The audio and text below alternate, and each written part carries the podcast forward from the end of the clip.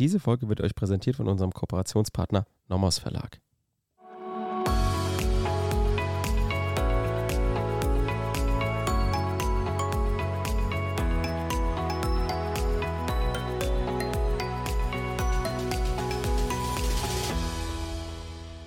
Willkommen zu einer neuen Folge Kurzerklärt. Wir sind Basti und Theresa. Wir erklären jeden Montag für euch materielles Zivilrecht. Wir beginnen mit BGBAT und arbeiten uns systematisch bis zum Bereicherungsrecht vor. Also von A bis B. Und hier kommt es uns darauf an, dass nicht nur Jurastudierende bei uns was mitnehmen, sondern auch Referendare und Referendarinnen. Genau, und das letzte Mal haben wir praktisch den ganzen Komplex Willenserklärung und damit auch Vertragsschluss, ne, haben wir eigentlich haben alles wir, durch. Äh, alles abgehakt, haben also Angebot, Annahme besprochen, wenn ihr da nochmal reinhören wollt. Gerne, aber wir wollen heute direkt reinstarten, denn wir haben ein neues Thema und zwar ein ziemlich großes Thema, was auch, sage ich mal, ziemlich wichtig ist, würde ich sagen, auch fürs Examen, wobei ich es jetzt im Examen gar nicht gebraucht hatte. Aber eigentlich so die, Vert äh, wir machen Stellvertretung und Stellvertretung fand ich eigentlich immer ein angenehmes Thema, weil es sehr strukturiert ist. Ne? Also es hat ein Prüfungsschema, was man sich gut merken kann was man einfach nur auswendig, auswendig lernen muss. Und wir werden dann auch im Laufe der nächsten Folgen auf das Offenkundigkeitsprinzip zum Beispiel eingehen. Und da gibt es auch verschiedene Unterkategorien, Fälle, die man einfach gut auswendig lernen kann und die wir jetzt euch auch gut mit Fällen füttern können, ähm, sodass es für euch eigentlich auch ziemlich abwechslungsreich ist. Die heutige Folge wird jetzt einfach nur darum gehen, uns mal das Prüfungsschema anzugucken, zu gucken, warum gibt es dieses Prüfungsschema, was gibt es da für Voraussetzungen, warum gibt es vielleicht diese Voraussetzungen, wo sind die normiert Einfach, dass wir mal so eine Überblicksfolge haben zum Thema Stellvertretung. Damit würde ich gerne auch direkt an Theresa weiterleiten. Ähm, ja, was hast du denn für uns vorbereitet, Theresa? Ja, also wie ihr schon mitbekommen habt, die Stellvertretung. Und ich würde euch gerne noch so ein bisschen abholen. Wir haben ja gesagt, wir sind bei Anspruch entstanden, bei den vertraglichen Ansprüchen. Und ein Vertrag besteht aus zwei übereinstimmenden Willenserklärungen, nämlich Angebot und Annahme. Und diese Abgabe muss man ja nicht selbst machen, sondern ihr habt ja mitgekriegt, wenn Sebastian faul ist, macht er das zum Beispiel durch jemand anderen. Und hierfür gibt es zum Beispiel auch die Vertreterregeln. Und dann gibt dieser Vertreter die Willenserklärung ab und dann kann der Person, dem Geschäftsherrn, diese Willenserklärung zugerechnet werden. Also da, kann man, da kann man vielleicht auch, will ich jetzt nicht unterbrechen, aber da kann man vielleicht sich auch der Bedeutung der Stellvertretung einmal bewusst werden, weil Stellvertretung in der heutigen Zeit ist super relevant, weil ein Geschäftsführer oder wer auch immer oder irgendjemand, der ein Unternehmen leitet, der will ja nicht alle Sachen selbst machen. Der will ja nicht hier die Bleistifte kaufen, der will nicht hier wieder eine Pressemitteilung abgeben oder sonstiges und ähm, auch nicht jeden, jeden einzelnen Vertrag selbst schließen. Der will ja praktisch nur das Gesamtkonstrukt im Griff haben und dafür gibt es halt eben diese Regeln der unter anderem Stellvertretung. Ne? Also so ein bisschen als Hintergrundwissen vielleicht, warum ist überhaupt die Stellvertretung so wichtig? Einfach weil sie in der Praxis total häufig Anwendung findet. Genau, und diese Willenserklärung des Vertreters wirkt dann auch wie die eigene Willenserklärung für und gegen den Vertretenen, also für den Geschäftsherrn. Und damit die Stellvertreter nicht Murks machen, natürlich, wenn Sebastian jetzt sagt, das ist hier so wichtig für die Praxis, auch gerade für Geschäftsherren, gibt es hier ein spezielles Schema, ob auch wirklich die Voraussetzungen gegeben sind, dass der Geschäftsherr an diese Willenserklärung gebunden ist. Und hierzu könnt ihr euch mal Paragraph 164 aufschlagen. Mhm. Lesen wir mal kurz vor. Und hier steht in Absatz 1 Satz 1. Und wenn ihr euch das Gesetz anmalen dürft, dann macht das auch auf jeden Fall, weil hier könnt ihr euch super schon die einzelnen Tatbestandsmerkmale rausziehen. Eine Willenserklärung, die jemand innerhalb der ihm zustehenden Vertretungsmacht im Namen des Vertretenen abgibt, wirkt unmittelbar für und gegen den Vertretenen. Also da haben wir schon super rausgezogen. Man braucht eine Willenserklärung. Vertretungsmacht steht im Satz und auch im Namen des Vertretenen. Also das nennt man dieses Offenkundigkeitsprinzip. Und was leider nicht drin steht, das prüft ihr als erstes, ob die Stellvertretung auch zulässig ist. Und damit steigen wir hier auch ein. Da möchte ich euch auch den Obersatz erstmal mitgeben für eure Klausuren. Wenn jetzt der Geschäftsherr nicht selbst gehandelt hat, dann prüft ihr, dass der Geschäftsherr selbst keine Willenserklärung abgegeben hat. Das heißt, man prüft auch erst vielleicht geschickterweise in der Klausur den Geschäftsherrn, ob der irgendwie was abgegeben hat. Genau, auf jeden Fall beim ersten Staatsexamen liegt eine genau, Willenserklärung ersten, genau. des Geschäftsherrn vor. Nein, aber dann könnte ihm vielleicht die Abgabe der Willenserklärung des Vertreters zugerechnet werden, wenn dieser ihn wirksam vertreten hat nach 164 Absatz 1. Und dann wirkt diese Willenserklärung für und gegen den Vertretenen. Das ist auch, wenn ich mich richtig erinnere, ein äh, Wortbaustein, den man immer einsetzen muss. Wirkt für und gegen. Ne? Ja, das, das ist, ist Standard. Also muss man immer, könnt ihr euch merken, einfach auswendig lernen und immer in der Stellvertretungsklausur reinschreiben. Also diese, da kann man auch wirklich nochmal den Tipp mitgeben, lernt Schlagwörter. Auch wenn alle sagen, ah, man kann es auch umschreiben, ist Quatsch. Einfach Schlagwörter äh, auswendig lernen, in den Text reinschreiben, weil teilweise auch im ersten Examen sogar auch suchen die Korrektoren einfach nur nach Schlagwörtern, ja, klar, um, die Punkte, zu, um die Punkte ja. zu geben. Weil am Anfang kriegt man immer so ein bisschen mit irgendwie auf den Weg, ja, du kannst auch umschreiben, du kannst selbst argumentieren. Wirklich Blödsinn. Also einfach die Argumente auswendig lernen, so wie sie in den Lehrbüchern stehen. Das ist, kann man nur immer wieder als Tipp geben. Ja, weil ohne Fleiß kein Preis und da achten wirklich viele Korrektoren drauf und die sind pingelig und das ist super einfach, sich drauf zu schaffen. Das sind die gängigen Definitionen und die müssen halt wirklich einfach sitzen. Genau. Gut weiter im Text.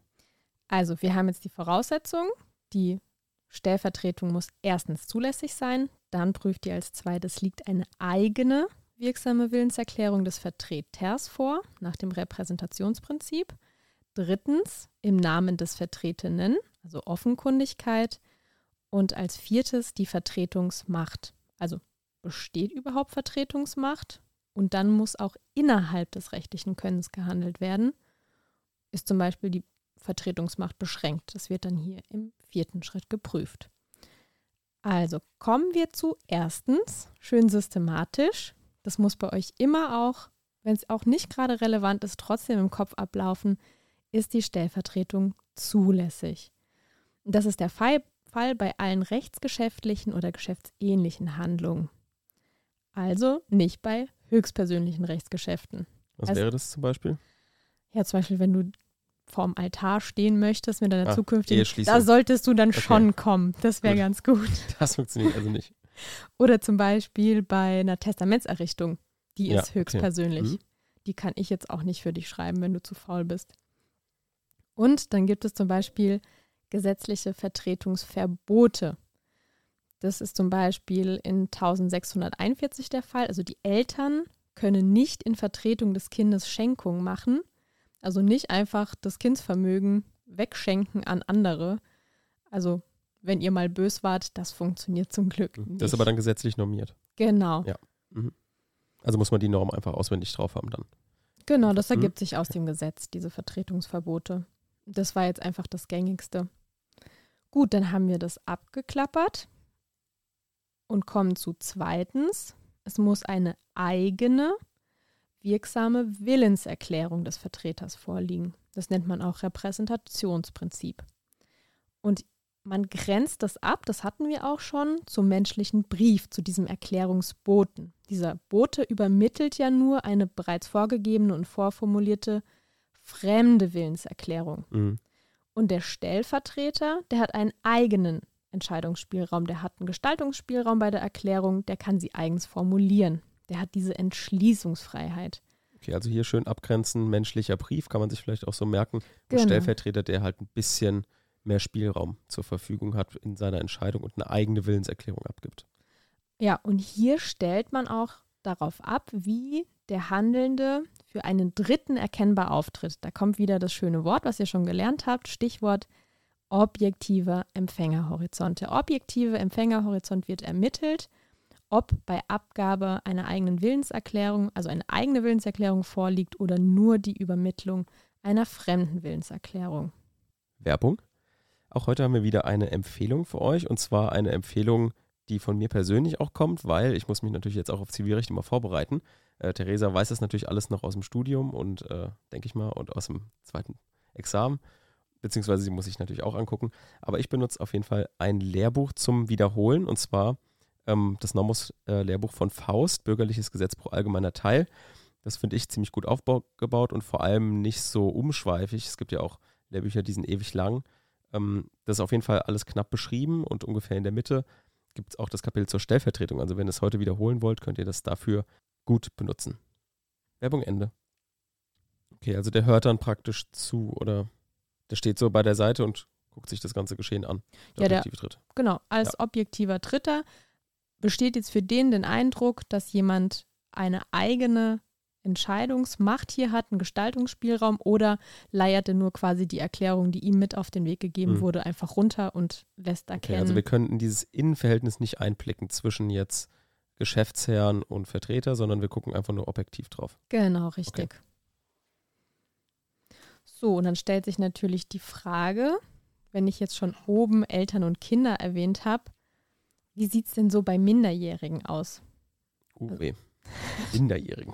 Ja, Minderjährige wird's sind nämlich ein ganz beliebtes Thema in Klausuren. Mhm. Also oft werden einfach Minderjährige, die Minis, mit eingebaut. Und tatsächlich kann ein minderjähriger Vertreter sein.